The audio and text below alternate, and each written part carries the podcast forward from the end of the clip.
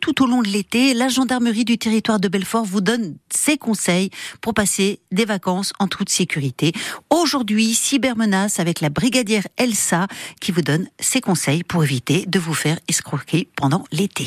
Effectivement, l'été est propice aux escroqueries sur Internet avec l'apparition d'offres alléchantes ou de bonnes affaires.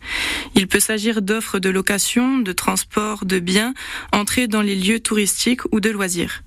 La vigilance sur le numérique ne doit pas se relâcher. Il ne faut jamais communiquer ses coordonnées bancaires par mail, mais utiliser les sites marchands de confiance. Si vous recevez des mails douteux, il ne faut pas répondre et ne jamais cliquer sur les liens envoyés.